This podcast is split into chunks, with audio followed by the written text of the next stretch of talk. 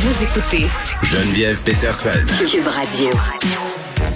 Vincent est là. Salut Vincent. Salut. Bon, on se parle de cette euh, journaliste russe qui était vraiment une inconnue, en tout cas euh, à la face du monde jusqu'à hier, euh, jusqu'à temps qu'on la voit tenir une pancarte dans un bulletin de nouvelles et depuis les images font le tour du monde. Oui, et rappelez qu'il y a un peu de nouveau dans son dossier à Marina Ovsianikova, donc journaliste, elle fait rédactrice à la chaîne publique Channel One, qui est des, disons, le, des canaux les plus écoutés. Ben, c'est pro-régime aussi. Oui, oui, absolument. Ouais. Propagande russe. Alors, c'est le classique, là. Et elle, euh, donc, euh, effectivement, elle est arrivée avec une pancarte où c'était écrit pas de guerre, arrêtez la guerre, ne croyez pas à la propagande, ils vous mentent ici. Et en, écoute, en, après deux secondes, euh, on a passé un reportage, on, on l'a plus revu d'ailleurs pendant à peu près 24 heures. Hein, les avocats qui, la cherchaient. donc, finalement, elle dit avoir été, avoir subi un interrogatoire de plus de 14 heures. Ouais. Moi, je disais peut-être à la même place que la joueuse de tennis Ben, chinoise. Tu sais, elle avait peut-être Il été emportée euh, ouais, dans le même endroit. L'espèce de ouais, vacuum pendant quelques jours. Euh, bon, et là, depuis, elle a comparu. Donc, euh, heureusement, dans son cas, il y a du nouveau qui est plus positif, c'est que elle a, euh, elle, a fait face seulement à une accusation là euh, d'avoir organisé un événement public non autorisé. Donc, elle écope en gros d'une amende de 3, 30 000 roubles. C'est à peu près 350 Oui. dollars canadiens. Plus impressionnant quand on le dit en rouble, hein, qu'en Oui, dollars euh, canadiens. Oui, oui, et le rouble, euh, oui, ça, Moi, ça il y a va un valoir truc de moins en moins. que j'ai de la misère à comprendre dans cette histoire-là. Vincent, je te pose la question, puis peut-être que toi non plus, tu n'as pas la réponse, mais tu me dis, bon, euh, on voyait un peu partout qu'elle s'exposait à 10 jours de prison. Euh, mais là, euh, son avocat disait, ben non, c'est plutôt 15 ans de prison, parce que tout récemment, en Russie, on a passé une loi là qui stipulait qu'on pouvait envoyer quelqu'un en dedans 15 ans euh, pour publication d'informations mensongères. Et techniquement, sur sa pancarte, c'est selon euh, ce que Selon dit eux, Kremlin, mensonger. ben bien sûr. Oui, euh, je- je- écoute, euh, c'est ce qu'on craignait flou, pour là. elle. On craignait qu'elle soit accusée en vertu de cette nouvelle loi, donc contre les fake news. On comprend que pour les le, le régime russe, les fake news, c'est la vérité dans bien des cas. Oui.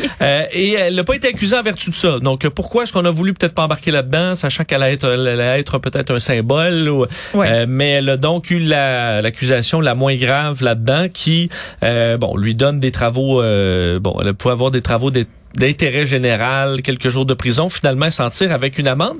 A parlé quand même à certains médias, euh, au, euh, à la BBC entre autres, où elle disait bon euh, que la situation avait avait pas de bon sens, que la, la crise en Ukraine l'avait réveillé là-dessus. Et un de ses amis qui a euh, révélé au The Guardian des messages d'ailleurs entre elle et la bon et la rédactrice, montrant qu'il y a quelques jours, elle s'était confiée à cet ami-là, qui d'ailleurs visiblement n'était pas un ami qui était très content qu'elle travaille dans ce poste-là de propagande russe. Oui. Tu, sais, tu peux avoir quand tu es journaliste des amis qui sont pas contents de où tu travailles. Tout ça, c'est un peu le cas. Et euh, elle a donc euh, publié des, euh, euh, donc montré des messages où depuis quelques jours, elle qui a un père ukrainien euh, trouvait que bon dès, dès le début de l'invasion, ça avait aucun bon sens, qu'elle ne comprenait pas qu'elle travaillait là, mais entre autres, pourquoi on se demande souvent, euh, ben ok, il y en a pas beaucoup de journalistes qui font ça. faut se rappeler un peu tout ce qui euh, tout ce que tu abandonnes en faisant ça. Son ami explique, il dit, elle, euh, c'est une femme qui avait visiblement bon euh, de, de bons moyens de par son poste. Elle avait, elle publiait plusieurs, euh, bon, elle, elle voyageait, euh, avait une belle vie confortable, publiait des photos dans des resorts euh, de sur le bord de la bien, Méditerranée. Ouais, ouais. euh, avec des enfants, c'est Golden Retriever. Donc, tu sais, t'as as une vie bien remplie, t'as de l'argent, t'as accès à, disons, l'élite de la société, en part peut-être pas la grande élite, c'est loin des oligarques, mais quand même, t'as accès à un certain confort.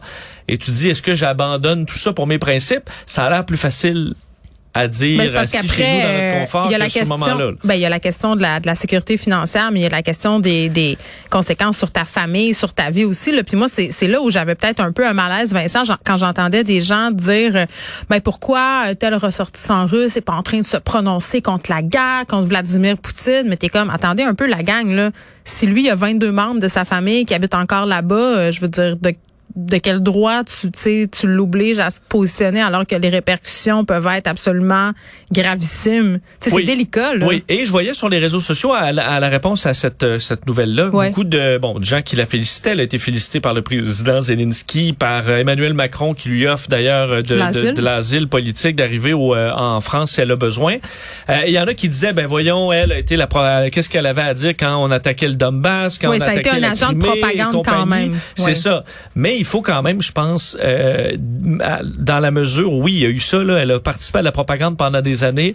Mais quand tu revires ton capot solidement d'une façon que, bon, aussi spectaculaire, Ben, en sacrifiant ton, ton en, Oui, en oui. faisant beaucoup de sacrifices, t'es pas acculé au pied du mur là dans son cas. Comme par exemple, on voit là, euh, par exemple Tucker Carlson, là, animateur le plus populaire sur les réseaux américains à Fox News, qui lui c'était était un grand pro Poutine. Là, il essaie de dire ah ben non non j'ai jamais dit ça, mais veux dire c'était à la télé là on le voit. Ouais, c'est Euh, difficile quand il y a des extraits audio et visuels hein, de choses que tu dit pour soutenir ça. le régime. Puis là, une fois que t'es, que t'es fourré, que t'es même que tes propres collègues te dénoncent, que les politiciens que tu veux défendre te dénoncent et compagnie, que t'es rendu isolé, ben là tu fais ah ben non non non tu changes de position.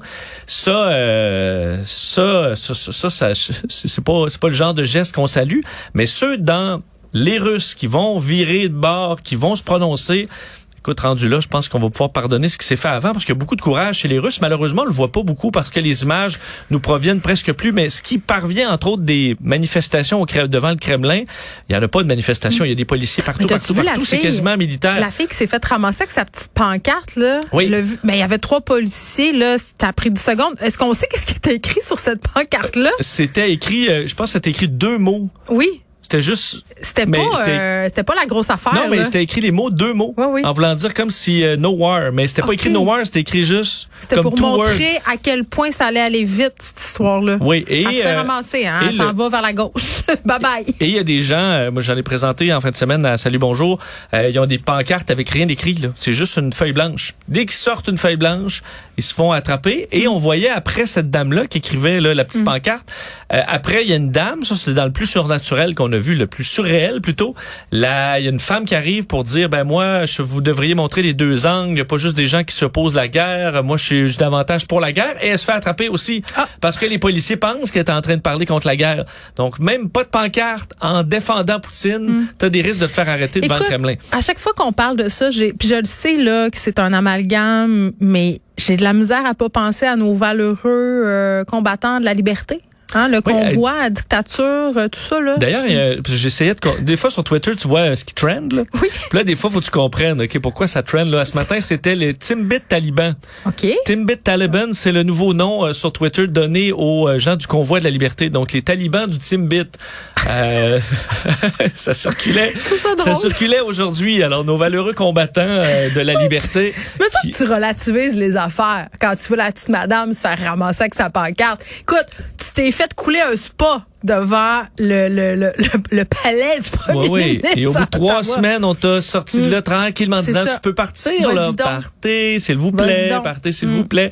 Euh, donc oui, Voilà. c'est c'est bien Écoute, différent. ça, on relativise certaines Mais choses. il faut vraiment saluer quand, le courage des, des Russes aussi qui, je vois, sûr. ils, ils- ils, euh, s'accrochent entre autres des petits rubans verts un peu partout, partout ils peuvent dans des villes euh, russes. Puis là, je pense de policiers de- en signe de protestation, en signe de paix. Donc, euh, bravo à ceux qui se lèvent. Bon, Vincent, euh, tu manques pas une journée. Si t'as l'occasion de me terroriser, Oui, tu le fais. ben, pas. C'est un de tes passe-temps. C'est soit te, te terroriser ou t'enlever ta terreur. OK. Ben là, tu me parles d'araignée, donc c'est tough. C'est tough. Oui, parce que ça fait quelques jours qu'on voit ça, là, des reportages sur l'araignée Jo- Joro, euh, Joro, araignée euh, japonaise, qui est en train, enfin, qui est arrivée par la Georgie euh, et qui arrive dans certains États américains, le Caroline du Sud, Tennessee, Oklahoma, euh, qui est là depuis 2013. Mais là, on s'attend à ce que cette année, il y a un boom de cette Mm. Mais araignée. c'est joli. C'est jaune fluo. Euh, je veux dire, je veux pas l'avoir de proche, là, mais. Ben, c'est ça. Selon les, ben, c'est joli. Ça dépend. euh, Couleur vive en nature, ça veut dire danger. Hein? C'est- Ouais, ça, c'est jaune, jaune pétant, un peu de rouge euh, et des lignes noires et surtout une araignée de bonne grandeur là, qui Ah à peu hein? près elle fait la taille de la paume d'une main Ah oui, ça, c'est non, Vincent, ça. et qui fait surtout des toiles gigantesques de plus d'un mètre de large. et le problème, je suis certain, c'est que euh, c'est souvent deux arbres, de sorte que les gens arrivent, on dit à, à cheval, à vélo, Oui, oui. puis direct dedans, Ah là, non, dans Écoute, l'araignée. tu m'en parles, Vincent, là, puis je suis pas bien. Tu sais, tu J'ai fais du chaud. jogging dans le bois, C'est terrible. t'arrives, puis là, t'as t'as non seulement la toile immense, mais t'as l'araignée aussi, là.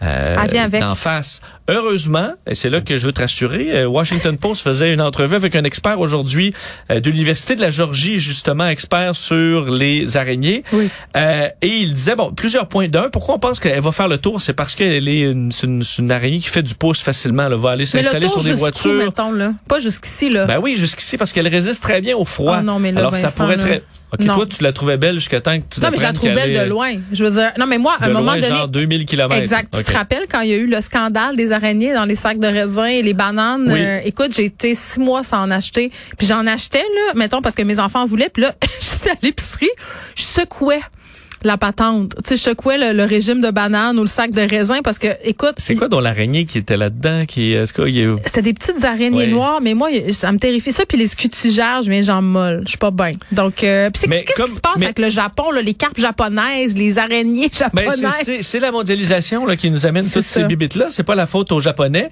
Mais Mais, non. Mais, le, euh, mais comme la- le, le scutigère, Oh, la bonne là, nouvelle, c'est que ça s'en va. là. L'araignée euh, Joro euh, veut pas rien avoir avec les humains. Généralement, quand tu brasses sa toile, elle se pousse. Elle va pas, pas venir la défendre. Et elle mord très, très rarement. Oh.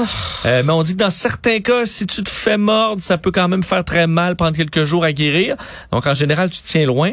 Mais aussi, il y a l'histoire qu'elle vole. là. Et ça, il faut non, dire, c'est assez... ça, c'est non, là. Ben, elle, Elle vole, vole pas. Ben, en fait, c'est que ces bébés euh, peuvent faire un long fil de toile qui va partir au vent. Et là, les bébés araignées vont faire une distance dans le ciel. Il y a certains types d'araignées qui font ça, entre autres en Australie. Des fois, tu vois plus, là, c'est tout blanc comme s'il y avait eu de la neige. Ce sont les, euh, les chutes d'araignées volantes. Alors, dans ce cas-là, ça arrive, mais elles sont inoffensives. Et aussi, la bonne nouvelle, elles mangent des espèces envahissantes comme la coccinelle, les punaises. Et ça peut manger jusqu'à certains petits oiseaux. Ça mange des... Ça, les mourir, oiseaux, je débarquais. Ça mange des colibris, là. Voyons, c'est bien méchant. Je veux dire, arrête de me dire, c'est pas méchant, là, ça vole, ça te saute d'en face, puis ça te mord peut-être, ça mange des tu sautes pas d'en colibris. face, tu rentres dans son euh, habitat, tu fonces dans sa, sa, sa toile. Moi, je suis débarquée à bébé volant. Ben, les petits bébés volants, euh, ils sont ils sont tout petits là. Alors c'est Ben uniquement oui, quand ils sont super, très petits et elle peut pondre des œufs qui se collent à peu près sur tout. C'est Ben, pour ça que ça super. ça peut être dans un véhicule, une boîte de livraison, ou quoi que ce soit. Alors elle va arriver dans les prochaines années, c'est pas mal sûr, 8 cm. mais elle a pas euh, elle a- on n'a pas à s'inquiéter particulièrement. Elle semble pas détruire l'habitat de d'autres espèces. Alors elle pourrait trouver un certain équilibre une fois ça être étendu à la grandeur de l'Amérique du Nord. Je taille. Ben, je t'ai pas parlé des, des trous noirs. On avait un dossier, je t'en parlerai demain. Non! Que notre trou noir serait peut-être un trou de verre. Est-ce qu'on pourrait envoyer les araignées euh, Joro dans le trou noir, s'il vous plaît, pour qu'elles se Ouais, spaghettifient? J'ai quelques noms aussi d'affaires envoyées dans le trou noir. c'est vrai, hein? On pourrait faire notre liste demain. Qu'est-ce qu'on Ouais. enverrait dans le Dans trou noir? Exactement. Bonne idée. Bye bye. Salut.